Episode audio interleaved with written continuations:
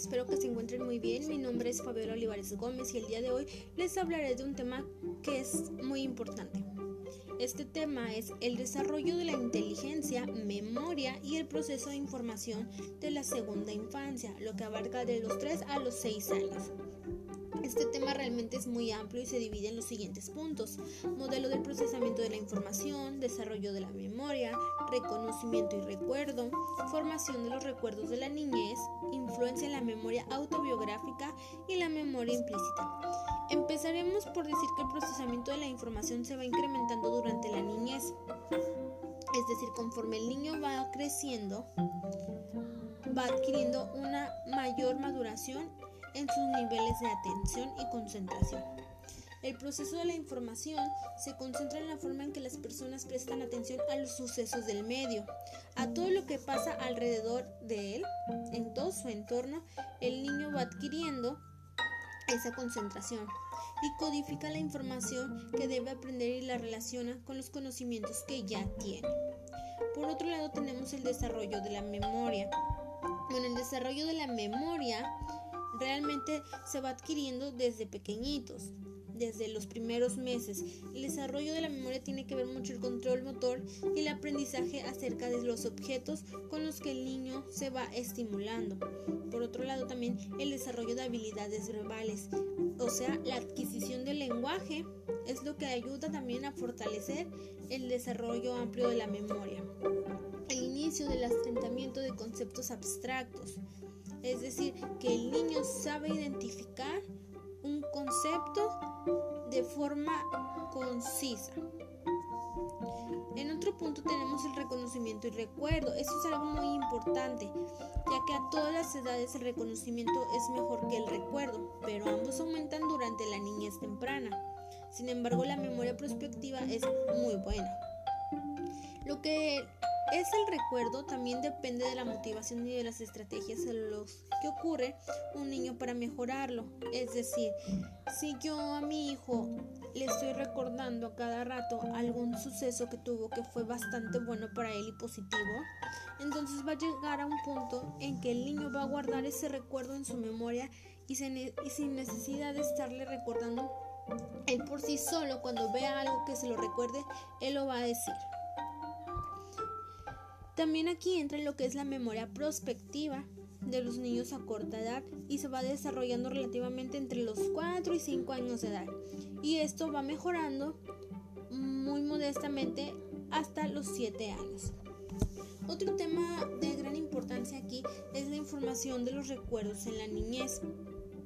La información de los recuerdos en la niñez pues tiene mucho que ver lo que es la memoria episódica temprana, que es solo temporal. Esta va desapareciendo y se, ahora sí que se transforma en lo que viene siendo la memoria genérica. Por el otro lado tenemos la memoria autobiográfica que empieza alrededor de los 3 y 4 años puede relacionarse con la capacidad del conocimiento y el desarrollo del lenguaje temprano. Muchas veces no se llega a dar en los 3 años como tal, porque aquí también depende mucho de la estimulación que se le vaya dando al niño. Si el niño no tiene un cierto nivel de estimulación, pues va a ser un procedimiento más lento, pero no quiere decir que el niño no vaya a lograr tener una memoria autobiográfica. También depende mucho del modelo de interacción social, ya que los niños y los adultos elaboran conjuntamente recuerdos autobiográficos al hablar de experiencias comunes. Es, si se dan cuenta, esto se puede relacionar con el tema de reconocimiento y recuerdo, que es lo que yo les decía. De tanto recordar algún hecho que fue positivo para nosotros o en su caso negativo, va a dejar marcado al niño. La influencia de la memoria autobiográfica también es otro punto muy importante, ya que la memoria a lo largo de la vida tanto se divide en eventos específicos como en eventos no específicos. Los eventos específicos como de información que nos permiten conseguir una representación coherente de nosotros mismos. Una de sus funciones es la representación del yo, ¿Qué quiere decir? Que yo mismo me autorreconozco. En este caso, el infante ya sabe que él es independiente. Ese es un claro ejemplo. Y sabe que él es independiente, entonces él puede adquirir una toma de decisión. en su comportamiento y en su relación en todos sus contextos social, personal, emocional, familiar. Realmente este es un área que no está ampliamente estudiada, sin embargo, no quiere decir que no esté presente en el desarrollo del niño. Otro punto muy importante memoria implícita. La memoria implícita sabemos que es un tipo de memoria en que las experiencias previas nos llegan a facilitar el recuerdo de la información almacenada.